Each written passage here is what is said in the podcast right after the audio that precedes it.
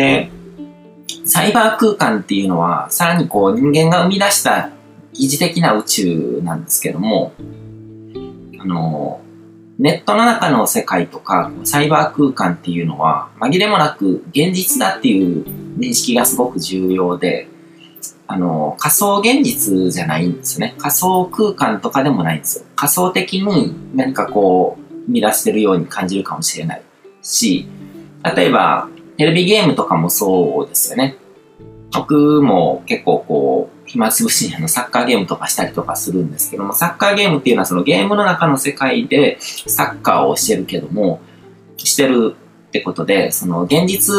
でサッカーをしてるわけじゃないですよね。だから仮想的にバーチャルに作られた世界の中でやってるっていう風に捉えてしまいがちなんですけども、それをやってる本人はもう意識がそこに行ってるわけですね。僕サッカーゲームしてる時はもうそのサッカーゲームの世界の中に僕はいてるわけですよね。うん、そのまま生身の僕の、あのー、存在として行くわけじゃないけども、でも明らかに臨場感はそっち側に行って、だから、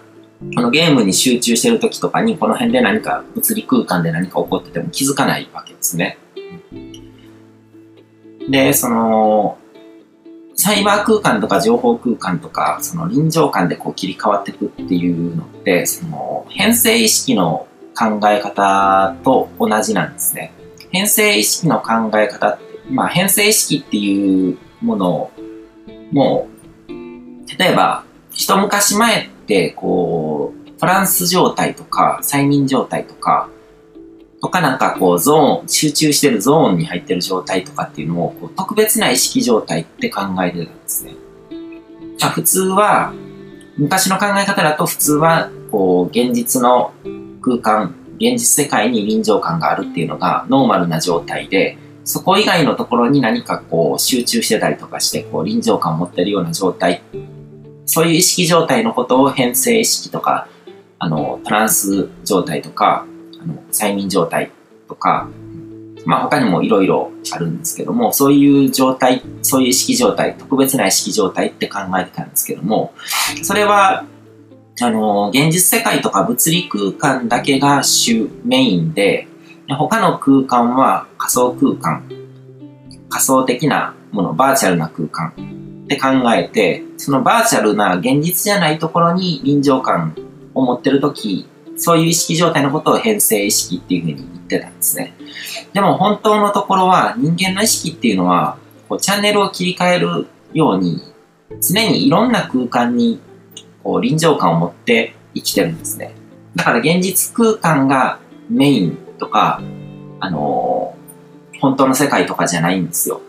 人の意識はいくらでもこうチャンネルが切り替わっていって、で、その臨場感を持ってる場所のことを現実って呼ぶんですね。うん、で、あのー、いろんな空間にこう切り替えていくことができるけども、同時にこう臨場感を強く持てるのは一つの世界のみなんですよ。まあ、何か一つの世界に臨場感ができると、そっち側が自分にとっての現実になる。だからコーチングとかでもあるんですけども、その、ゴールとかが出来上がると、だからこう、実現したい世界、こう、あの、達成したいこととか、そういうものとかができると、そっち側の世界が自分にとっての現実になる。意識のチャンネルの切り替えって言ってもいいし、あの、まあ、いろんなところで経験してるんですね。例えば、その、結婚して子供ができたとかっていう、なると、この、それまでは、一人の人間として、こう、あのー、現実、一人の人間としてのこう現実の宇宙っていうのが、自分の宇宙っていうのが出来上がってたけども、その子供っていう存在が生まれた途端に、自分は父親っていう存在になるわけですね。だから自分の役柄が変わる、役割が変わる。で、そうすると、その世界が変わるわけですね、世界自体が。自分はそれまでは、あの、子供のいない一人の人間として、その、で、それを元にその自分と世界っていうのはセットになってるので、その世界の中でどういうあの役回りなのかっていうことも含めてのその現実の認識なので、そこで子供ができたっていう事実があるだけで、あの、自分の役割が変わるから、世界が切り替わるわけですね。で、それを、こう、まあ、ゴールって言ってもいいし、その自分の役割ですよね。うん。じゃあ、ゴールと役割と、まあ、どっちから見てもいいと思いますね。ゴール、だからゴールっていうと、こう、自分が目指してるものがなかったら、その、ゴールがないみたいな感じで考えちゃうかもしれないんですけども、要はその、世界の中で、宇宙の中で自分がどういう役割を、あの、こなしてるのかって、どういう機能をこなしてるのかっていう部分ですよね。その認識が変わると、あの、臨場感が切り替わっていくと。で、その、それは一つしか、こう、認識できないわけですね。自分の中で、例えばもう子供ができてしまったっていう事実を知ってしまった瞬間に、もう戻れないわけですね。その、父親としての自分っていう存在が生きてる世界、その世界だけに臨場感ができてしまうと。だからそこからもう一度知ったことを忘れて子供がない、いないっていう。で、あの、妄想することはできるかもしれないけども、けど、実際に自分が生きる現実としてはその世界にしかこう臨場感が持てないっていう風になっちゃうわけですよね。で、その、その人の意識とか認識の中で、最も強い臨場感を持ってる空間とか、その場のことを現実っていう風に言うわけですね。だから、ある人にとっては、悩み事に捕まってたら悩み事が現実になるわけですよね。悩み事の中にいる自分っていうのが。だから、その、それも機能ですよね。こういう問題があって、まあ、例えば人間関係のもつれがあって、板挟みになって悩んでる私っていう役割があって、で、その悩んあの悩んでる私を中心とした世界、現実世界っていうのが自分の臨場感を持ってる世界っていうふうになるわけですね。でもそれは瞬間的にいろいろ切り替わっていって、日常の中でそういう時間が長くなったりとかすることはあるんですけども、常にずっと同じ空間に、あの、あの、臨場感を持ってるわけじゃなくて、人間の、あの、意識とか脳みそっていうのはすごく高度に進化してるので、だから、情報がいっぱい処理できてしまうので、だから、こう、切り替わっていくわけですね。うん、一つの世界だけで単純な脳みそとかだったら一つの世界だけで生きるっていうふうになるんですけども、高度すぎるから、どんどんどんどんこう切り替わってくる。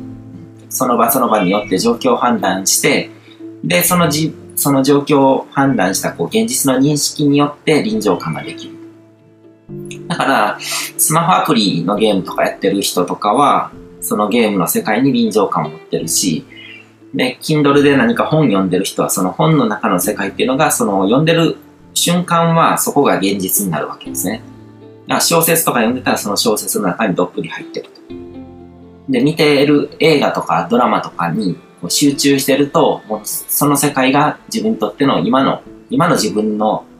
にとっての現実になるわけですね。だから、すごくこう、感情移入したりとか、ドラマとかのこう映画とかなシーンとかに合わせてすごくこう手に汗握ったりとか、あのー、悲しいシーンだったら悲しくなったりするし、こう小説とかその文章、文字の情報を読んでるだけなのに悲しくなって涙が出たりとかするっていうのは、まさしくその臨場感を持ってそれが現実として受け止めてるからですよね。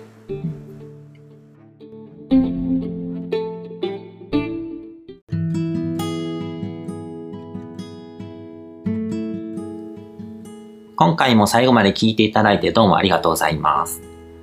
チャンネルの説明ページの方に僕が提供している悟り式コーチングの最初の2ヶ月分を無料で受講できる案内があります。ゴール設定とアファメーションについて詳しく解説してるんですけども、